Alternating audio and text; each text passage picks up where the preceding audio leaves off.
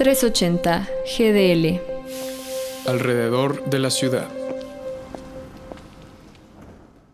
Emma Seligman hizo su debut como directora el año pasado 2020, con la película de comedia llamada Shiva Baby. El largometraje de 78 minutos cuenta el día de la joven Daniel, mientras asiste a un funeral judío en una Shiva, que son los siete días de luto, por él o la fallecida. En el funeral, la estudiante universitaria se encuentra a su Sugar Daddy.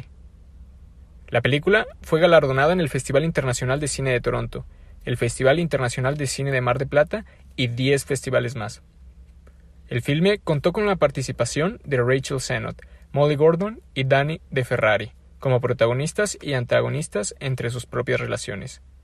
La historia presenta la confrontación de tres temas, el económico, el religioso y el sexual, donde la protagonista se le aparecen sus fantasmas pasados y los presentes en un lapso de horas que hace que el espectador pueda compartir asiento de la protagonista y sentir la desesperación, nerviosismo y explosividad.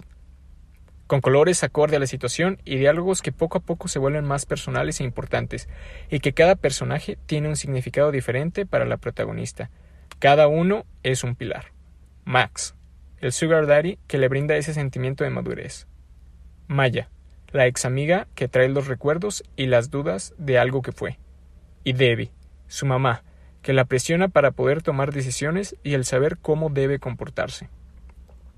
El valor de la película se centra en los tres temas en confrontación, donde a veces en nuestros contextos se podrían considerar temas tabús, donde no muchos comprenden lo que hacemos como trabajo, nuestra religión, creencias o forma de pensar, y nuestra libertad sexual con los demás.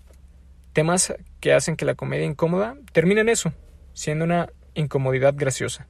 Claro, viéndolo del otro lado de la pantalla. Soy Sebas Méndez para 380 GDL.